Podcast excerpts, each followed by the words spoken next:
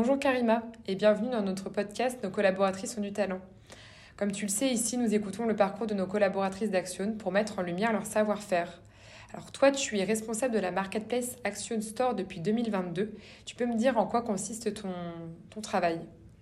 Bonjour Héloïse et merci pour l'invitation sur ce podcast. Alors en effet, je suis responsable de la marketplace Action Store c'est-à-dire que je suis la chef d'orchestre de ce projet que j'ai suivi de A à Z, de la création de la plateforme à son développement aujourd'hui. Concrètement, tu peux nous en parler un petit peu plus de cette euh, plateforme Action Store?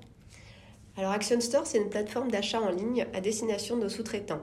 Ils peuvent y acheter du matériel de télécom, du matériel de génie civil et des équipements de sécurité. L'avantage, c'est que tout est disponible à un seul endroit et à des prix attractifs.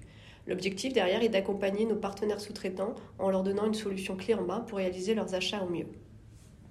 Et quand est-ce que cette plateforme a été créée?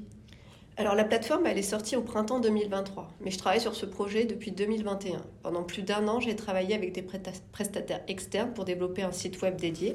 Puis depuis son lancement, mon objectif principal est de faire connaître Action Store auprès de nos sous-traitants partout en France. Une mission de taille, j'imagine, mais en tout cas, je pense que c'est très intéressant de centraliser euh, tous les équipements pour les sous-traitants et ça doit être issu d'un vrai besoin.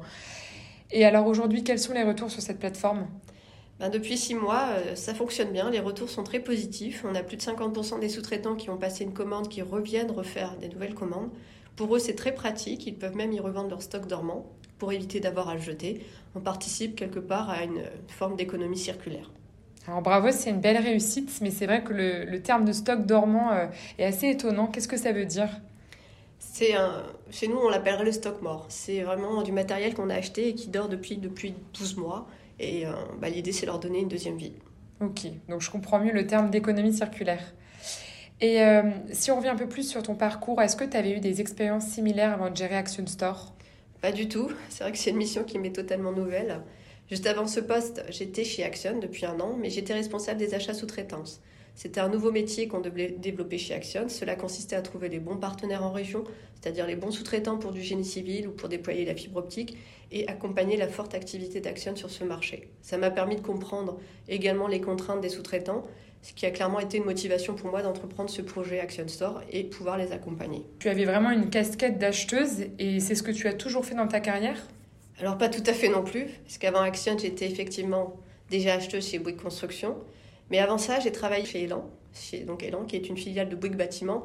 En tant qu'expert en énergie, je conseillais Bouygues Énergie Service sur l'optimisation des consommations énergétiques sur des gros chantiers comme le parc zoologique de Vincennes ou la scène musicale.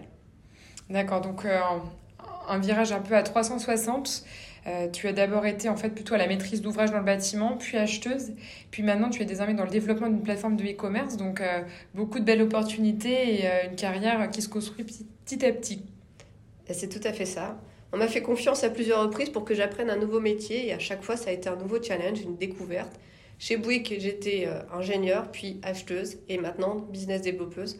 Ma carrière n'a pas été vraiment tracée. Euh. Aujourd'hui, je suis l'exemple même de la mobilité fonctionnelle et peu d'entreprises permettent une telle mobilité dans une carrière. Là, on est un petit peu curieux, curieuse. Est-ce que tu te projettes déjà sur une prochaine orientation? Pas tout de suite. Aujourd'hui, je suis plutôt motivée euh, sur mon poste. C'est son côté euh, très commercial. Les sous-traitants sont devenus mes clients et je dois les embarquer et les convaincre d'acheter sur Action Store. Et comme là, tu le sais, la thématique, c'est les, jeunes femmes collaboratrices qui ont du talent. Qu'est-ce que tu leur dirais à ces jeunes femmes qui souhaiteraient rejoindre le secteur des télécoms? Bah, c'est un secteur avec plein, plein de possibilités. Hein. Je leur dirais surtout de ne pas se mettre de barrières, de se faire confiance et de ne pas douter de, de leurs capacités et de profiter de leur réseau pour faire carrière.